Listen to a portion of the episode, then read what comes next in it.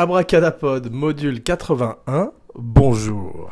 Alors, aujourd'hui, dans la série Légende d'Abracadapod, le grand film de Robert Rossen, The Hustler, l'arnaqueur. Alors, en l'absence de mon co-frère de mon co-host Gilles Weber, une petite spéciale euh, film euh, de légende, car je sais qu'il est un peu plus euh, branché sur des films plus récents. Donc 1961, The Hustler. En attendant de retrouver Gilles Weber pour la spéciale Breaking Bad, dans quelques jours, Jesse et Walt se remettent à cuisiner dans Dopa 4. Alors aujourd'hui, c'est pas Dopa 4, c'est Abracadapod, un podcast sur la magie du cinéma, module 81, et nous allons parler d'un film qui s'appelle The Hustler. Alors au départ, il y a un, livre, un roman du même nom de Walter Tevis, qui évoque euh, le milieu, euh, le monde du billard. Mais euh, comme on va le voir avec le film, le billard n'est qu'une toile de fond, n'est que très secondaire pour les aventures tragiques de Fast Eddie Felsen, de son manager et de Jackie Gleason. Alors, tous ces gens sont magnifiquement joués par Paul Newman, qui joue le rôle de Fast Eddie Felsen, rôle qui reprendrait près de 30 ans plus tard pour La couleur de l'argent, avec Tom Cruise de Martin Scorsese, qui est bien inférieur à l'original bien sûr, mais qui est quand même un bon film, avec une très bonne performance de... C'est la première fois que Cabracalapod l'a vu, une très bonne performance de Forrest Whitaker en hustler, en arnaqueur de billard, donc de salle de billard.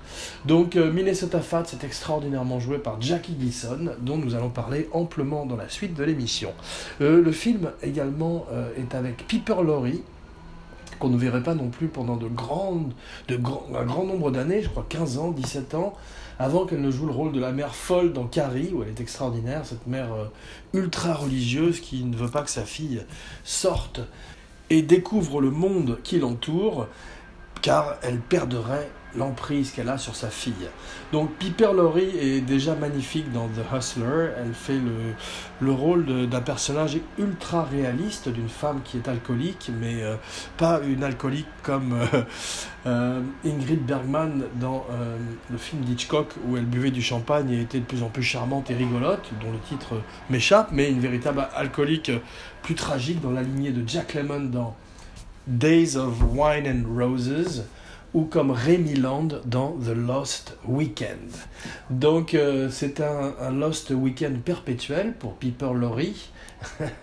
dans le film, on aurait dit un, exercice de diction, dans le film de Robert Rossen, puisqu'effectivement elle est également handicapée, ce qui était assez rare à l'époque, et a une histoire d'amour finalement assez euh, réaliste et tragique avec Paul Newman, euh, spoiler alert de 1961, et trouvera la mort à la suite d'un jeu euh, de manipulation mentale de euh, Burt, l'extraordinaire manager joué par George C. Scott, qui dit à Paul Newman euh, à un moment dans le film, d'ailleurs donnant le leitmotiv et le thème du film, il lui annonce qu'il est un born loser et que quoi qu'il fasse, il sera toujours un perdant né en particulier face au gros et magnifique Jackie Gleason, qui est un petit peu l'ancêtre de tous ces acteurs qu'Abracadapod chérit, euh, de John Candy à même John Belushi, tous ces John. John Lennon, qui est beaucoup moins drôle, mais qui a écrit Imagine, et euh, donc euh, est extraordinaire dans le rôle de... Non pas John Lennon ne joue pas dans le film, mais Jackie Gleason est formidable dans le rôle de Minnesota Fats, qui est un véritable joueur de billard. En fait, le, le film est très très ancré dans la réalité, de même que le livre de Walter Davis. Il se trouve que Robert Rossen était lui-même un, pool shark, un requin de, de pool hall, de, de, salle de billard, et qu'il avait cette expérience d'arnaqueur. Donc c'est une chose qui lui a parlé. Il avait commencé une carrière à Hollywood qui a été euh, très freiné, très interrompu par euh, le macartisme. Il a balancé des noms euh, comme Sterling, Hayden au moment du comité sur les activités anti-américaines. Eh bien, il a fallu attendre The Hustler pour voir une espèce de rédemption pour lui. Rédemption qu'apparemment Elia Kazan n'a pas eue, mais Abracadapod ne s'est pas terriblement intéressé à la question. Euh, comme vous pouvez vous en rendre compte. Toujours est-il qu'il arrive euh, avec la, rage, il a toute cette amertume d'une carrière qui a été euh, balayée par la délation, balayée par la politique, et tout d'un coup il a son ce deuxième chapitre, qui soi-disant n'arrive jamais dans la vie d'un Américain selon Henry Miller, tout d'un coup se présente à lui, avec, sous la forme d'un livre qui parle non seulement de ses périples dans les euh, salles de billard, mais également du voyage psychologique et émotionnel d'un homme brisé, d'un homme qui est un perdant naturel et qui va se rendre compte que dans la vie comme sur une table de billard, il est important d'avoir du caractère et de la personnalité, parfois plus que de gagner. Donc, euh, au cours de cette aventure, euh, il va rencontrer Piper Laurie. Piper Laurie est une, épave de la nuit, comme lui, c'est un film âpre, un film en noir et blanc, un film de son époque qui, à l'époque, est très novateur, puisqu'il utilise le jazz comme on utiliserait aujourd'hui l'électronique, euh, l'IDM ou le, hip-hop.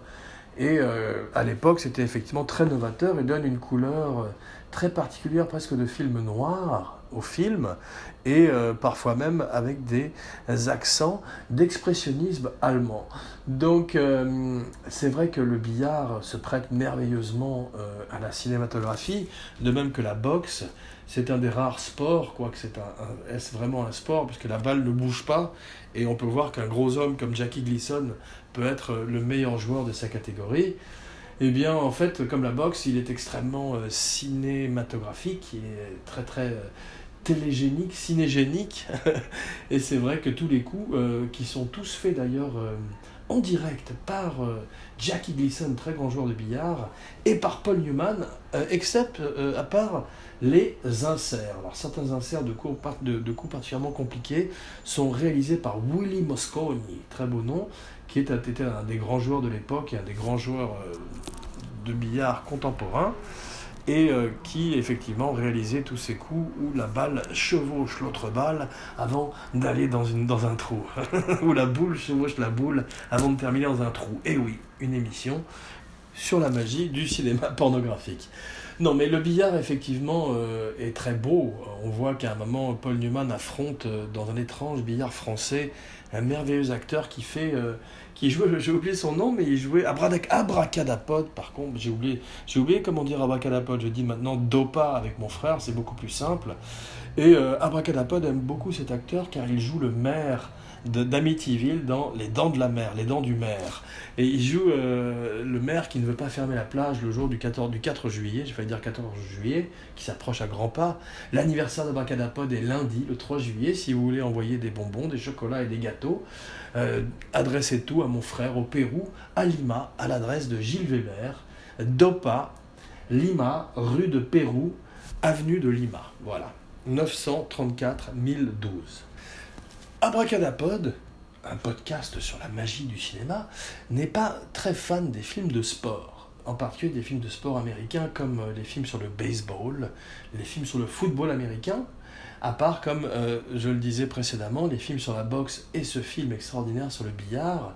Il y a peu de, films de sport qui, euh, qui touchent Abracadapod. Abracadapod avait bien aimé Fields of Glory, je crois, ou en tout cas ce film où Kevin Costner euh, construisait un champ de baseball dans son terrain de maïs pour faire revenir le fantôme de Shoeless Willie, je crois, un, joueur de baseball défunt, et euh, honorer la mémoire de son père. Était un film très émouvant, mais qui dépassait également le sport. Mais tous ces films euh, de football américain, même celui de Oliver Stone comme Friday Night Lights, laissent Abracadapod un petit peu indifférent. Le film de sport préféré d'Abracadapod est encore à ce jour Coup de tête de Jean-Jacques Hano avec le grand Patrick Devers, spécial Patrick Devers, bientôt avec euh, Gilles Weber, peut-être Dopa 5, je l'annonce tout de suite. Je ne lui en ai pas encore parlé, mais je crois que nous, en avions touché un mot dans le passé.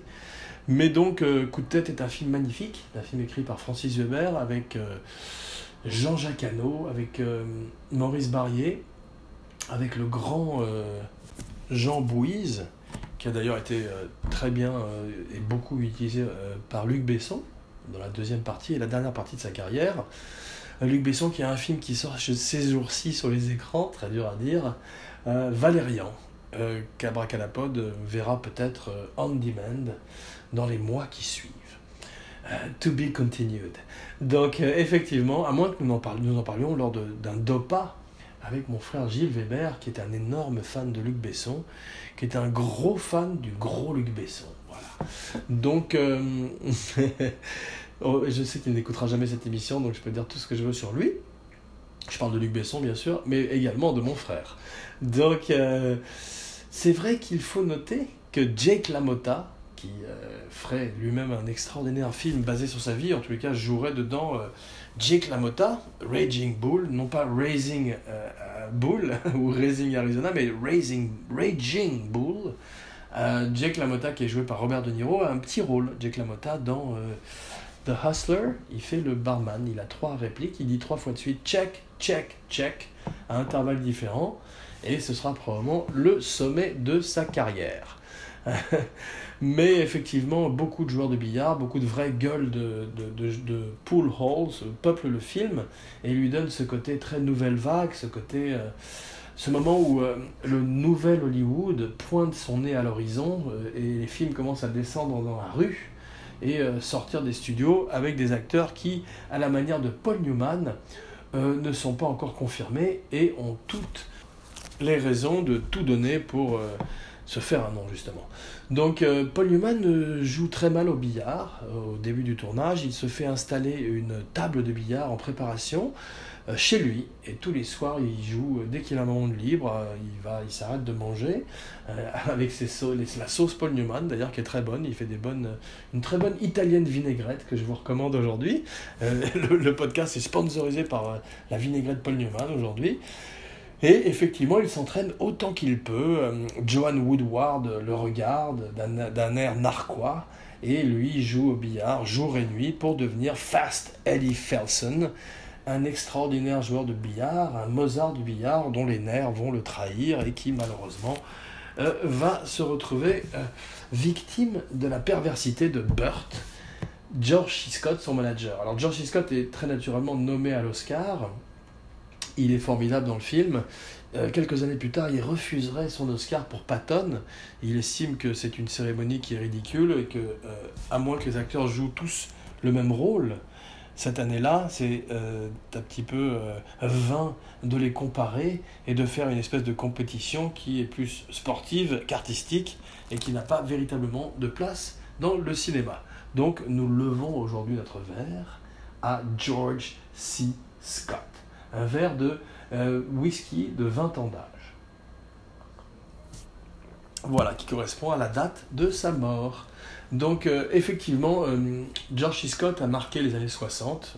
C'est un petit peu l'abracaractère acteur de la semaine, bien qu'il ait souvent été lead. Eh bien, nous lui rendons aujourd'hui hommage, notamment bien sûr pour son extraordinaire collaboration avec le metteur en scène préféré d'Abracadapod, Claude Zidi, non, Stanley Kubrick euh, pour Doctor Folamour, Doctor Strange Love, or How I Stop Worrying and Love the Bomb. Je crois que c'est ça le, titre en entier. Et effectivement, il est extraordinaire. Il joue le rôle de Turgidson, ce, ce général américain qui euh, est parodique. Alors, il s'est euh, plutôt bien entendu avec Kubrick sur le plateau, avec qui il jouait aux échecs, bien qu'il n'ait pas très bien compris le côté euh, presque burlesque, presque parodique de son personnage par rapport à un film qui par ailleurs avait des côtés sérieux. Il faut rappeler euh, effectivement que le film avait commencé comme un scénario sérieux sur la menace nucléaire qui était à, l'image de Fail Safe, un autre film de l'époque de Sidney Lumet. Un regard euh, très, sombre, très pessimiste sur les possibilités de, de l'Armageddon atomique.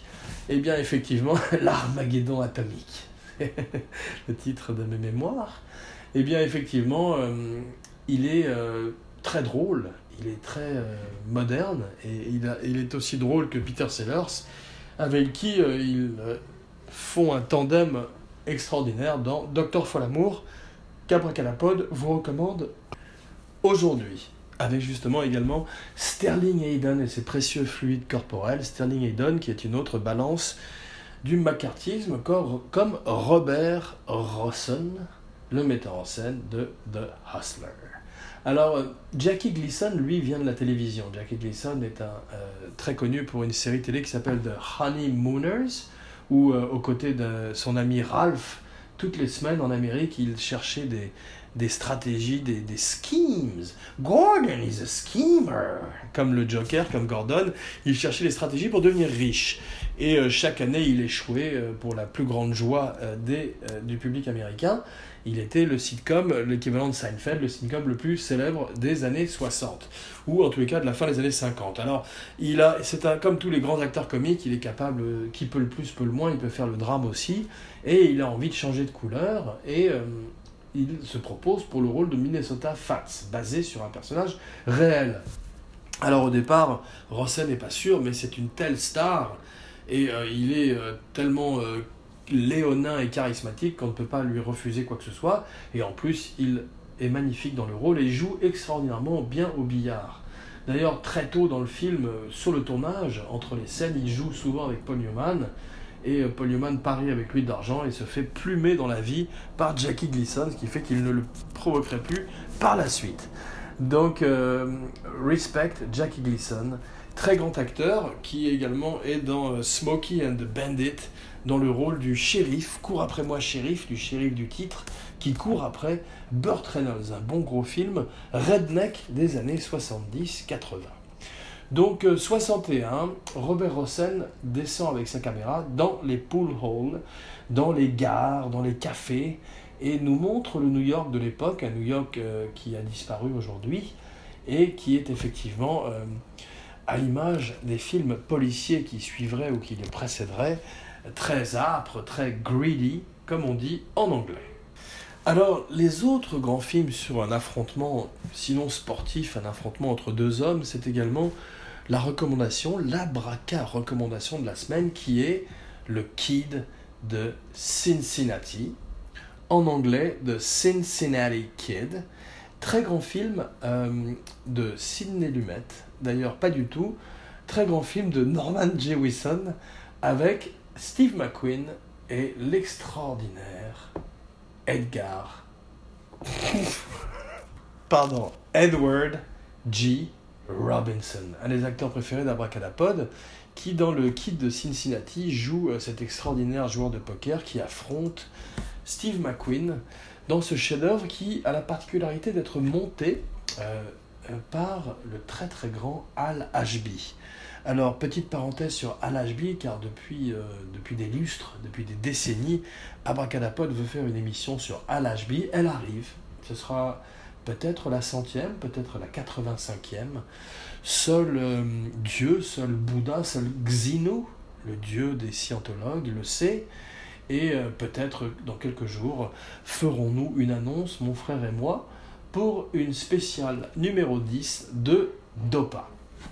Donc euh, Karl Malden, Edward G. Robinson, Steve McQueen, Norman G. Norman. Wilson, un très grand film qui effectivement n'a rien à envier à The Hustler et a le même côté âpre et ce même jeune euh, héros qui est un, anti-héros, enfin qui annoncerait les anti-héros des euh, années 70, euh, puisqu'il à être beaucoup plus ambigu que les acteurs qui les ont précédés, qui effectivement de Gregory Peck à Gary Cooper étaient des gens, ou même Charlton Heston, jusque dans les années 70, étaient des gens beaucoup plus manichéens et beaucoup plus droits dans leur conduite. Ce qui nous amène sans plus tarder à une des rubriques, une des abracada rubriques euh, favorites de nos auditeurs, qui est cette abracadannée-là. Alors, 1961, qu'est-ce qui se passe en 1961 Il y a Breakfast at Tiffany's. Alors, Abracadapod n'a jamais vu Breakfast at Tiffany's, et c'est pour ça qu'Abracadapod va vous en parler pendant une demi-heure.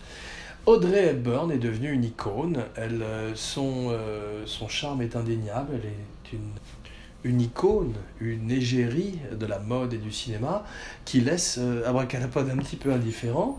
Et de plus, le film a une des représentations les plus racistes d'un homme japonais qui ait jamais été faite à l'écran en la personne de Mickey Rooney, qui, avec des fausses dents et euh, les yeux euh, bridés au maximum, incarne un personnage extrêmement offensif et qui, de nos jours, s'attirerait les foudres euh, du politiquement correct et des, des social media. Alors, cette année-là, je le fais très mal parce que je ne l'ai pas vu non plus, c'est West Side Story. Un film qui également laisse euh, Abracadapod un petit peu froid car euh, c'est d'abord une comédie musicale, ce qui n'est pas le genre préféré d'Abracadapod à part Hair et Cabaret, et également All That Jazz, en général les films de Bob Fosse. Spécial Bob Fosse bientôt sur Abracadapod, un podcast sur la magie du cinéma. Donc West Side Story, euh, des gangs un petit peu, un petit peu inoffensifs s'affrontent euh, dans New York. Euh, et effectivement, George Chakiris et euh, une musique extrêmement célèbre laisse de glace Abracadapod dont nous savons déjà que le cœur est de pierre. Mais en revanche, Abracadapod est très ému par les 101 dalmatiens, car Cruella de Ville arrive pour se faire un manteau avec les petits chiots et ça, ça ne plaît pas du tout à Abracadapod qui ne supporte pas les sévices sur les chiens, que ce soit au cinéma ou dans la vie bien sûr. Alors, les canons de Navarone, autre grand souvenir d'Abracadapod au cinéma, Gregory Peck, justement, euh, une star d'une autre époque, une époque qui commence à être balayée par des films comme The Hustler, eh bien, David Niven, Anthony Quinn, euh, tout d'un coup, euh, partent euh, s'attaquer aux nazis. Et c'est un film qui est un, petit peu l'ancêtre des, des, des, action movies qu'on voit aujourd'hui, les blockbusters de l'été, et qui traite d'un sujet grave avec pas mal de légèreté, comme les, les douze salopards ou La Grande Évasion. Alors ces jours-ci sort sur les écrans Dunkerque, Dunkerque de Christopher Nolan, euh, Abracadapod sera là, il, va y aller car c'est probablement euh, un film dans la lignée des euh, Soldats Ryan, un film qui euh, utilise beaucoup d'effets pratiques et peu de, CGI. Donc c'est intéressant de voir ce que fait Christopher Nolan quand, tout d'un coup il entre dans l'arène des grands et fait son film de guerre à la manière d'un Kubrick ou d'un Spielberg avant lui. Alors, cette année-là, les Misfits, effectivement, le dernier film de Clark Gable, le dernier film de Monty Clift, Marilyn Monroe, une espèce de tragédie euh, capturée par la pellicule, euh, un film euh, unique de John Huston dont les photos de plateau sont presque plus intéressantes que le film lui-même et qui montre effectivement la fin d'Hollywood en direct sous nos yeux de façon absolument sublime. Voilà The Pit and the Pendulum, un film d'horreur tiré de Edgar Allan Poe et euh, Cabracalapod vous recommande car c'est un film avec Vincent Price. Alors la même année, euh, le cinéma japonais se porte bien, merci, avec Yojimbo. Yojimbo du grand Akira Kurosawa, qui serait euh, par la suite fait euh, plusieurs fois en remake et surtout pas mal volé par beaucoup de metteurs en scène, comme Walter Hill qui devait en faire une espèce de remake déguisé euh, dans les années 80 avec Bruce Willis, avec un film dont le titre échappe à l'heure actuelle à Abracadapod, mais en tous les cas, Shots Fired, I'm Calling You Out, Walter Hill. Cette même année-là, la notée. Et oui, Antonioni fait son chef-d'œuvre avec Mastroianni avec Jeanne Moreau, avec la sublime Monica Vitti.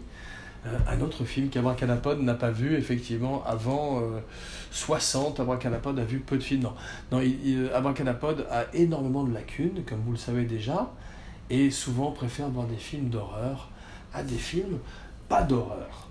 Voilà, donc euh, la même année, les Comancheros avec John Wayne, un western. Chaque année, John Wayne sort son western. Et effectivement quand on les regarde rétrospectivement ils sont quasiment tous bons et euh, tous spectaculaires et extrêmement euh, entertaining comme on dit en anglais.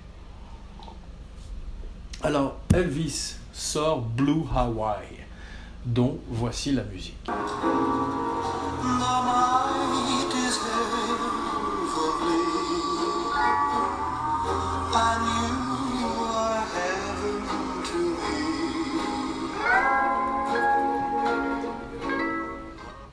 Voilà, ça ferait une très bonne musique d'ailleurs pour un film d'horreur, comme souvent euh, ces musiques un petit peu décalées des années 60 et des années 50 qui nous euh, dépeignent une époque beaucoup plus innocente qu'aujourd'hui. Donc Blue Hawaii d'Elvis Presley sort cette année-là. Peut-être pas ce qu'il a fait de meilleur en termes de film, mais en parlant de films qu'Abracadapod aime énormément, au contraire, eh bien, cette année-là sort un film avec Marlon Brando, qu'aurait dû mettre en scène Stanley Kubrick, un film du titre de La vengeance aux deux visages. Alors, La vengeance aux deux visages, c'est One-Eyed Jacks. Marlon Brando euh, s'est euh, pas entendu avec euh, Kubrick. Finalement, c'est lui qui finirait par mettre en scène le film. D'après la femme de Kubrick, c'est ce que Brando aurait voulu depuis le début, toujours mettre en scène le film lui-même. Et euh, Kubrick était simplement une étape vers ce but. Et le film arrivé est très beau. Euh, il serait abandonné également en cours de route, puisque Brando clasherait non seulement avec Kubrick, mais également avec le studio, et finirait par laisser le montage et le final cut à quelqu'un d'autre. Mais à l'arrivée, il reste des morceaux de bravoure, des, des, petites pépites, quelques morceaux de diamants coincé dans une gangue de charbon. Donc, euh, vous recommande ce film car c'est un des rares westerns qui se passe au bord de la mer. Euh, il y a euh, des, des, images absolument magnifiques du Pacifique. Il a tourné partout en Californie et euh, la lumière est très très très belle.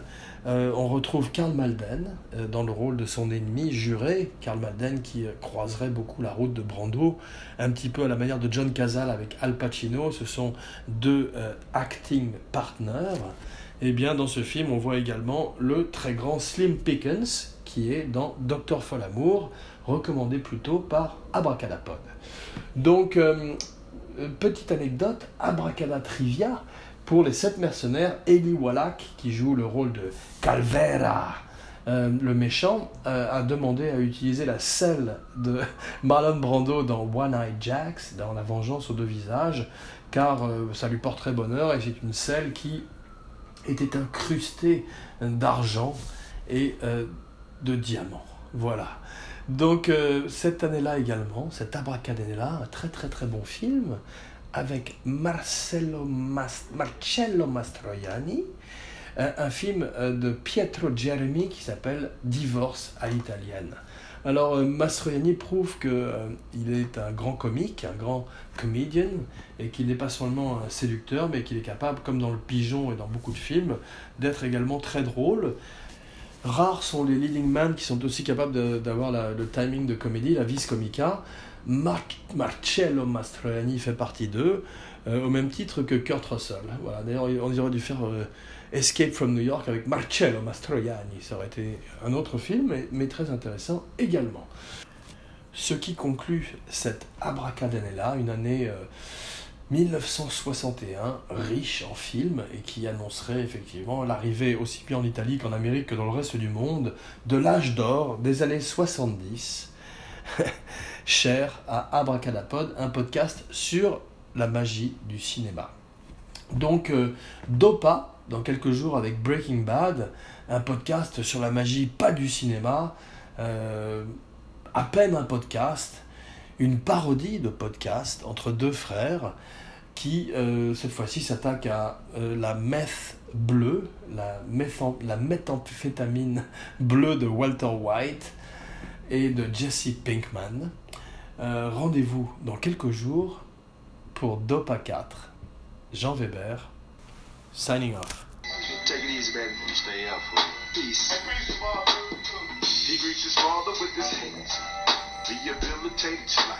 Glad to be the man's child.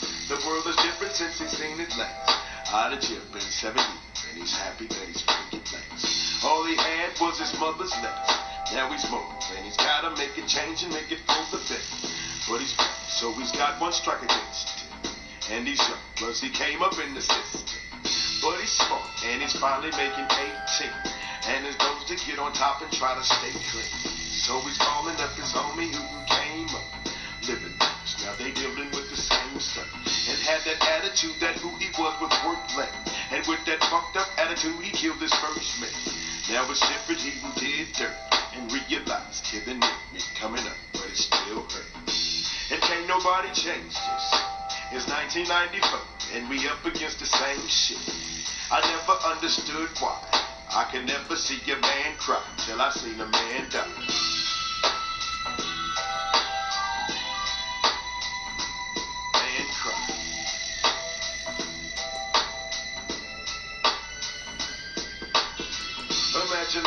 Its full peak. Then imagine lying dead in the arms of your enemy. Imagine peace on this earth when there's no grief. Imagine grief on this earth when there's no peace. Everybody's got a different way of ending. It. And when your number comes for souls, then they send it in. Now your time has arrived for your final test. I see the fear in your eyes and hear your final breath. How much longer will it be till it's all done? Total darkness at ease, be it all one. I watch him die, and when he dies, let us celebrate. You took his life, but your memory can never take. You'll be headed to another place, and the life you used to live will reflect in your mother's face. I still gotta wonder why. I never seen a man cry till I seen a man die.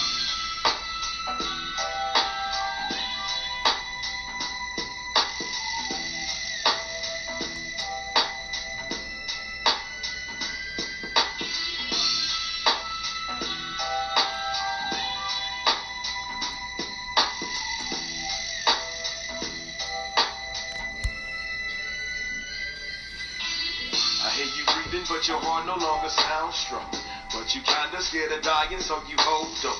And you keep on blacking out, and your pulse is slow. Stop trying to fight the reaper, just relax and let it go.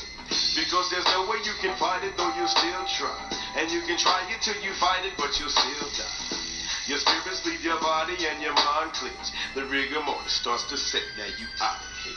You start your journey into outer space. You see yourself in the light, but you're still feeling out of place.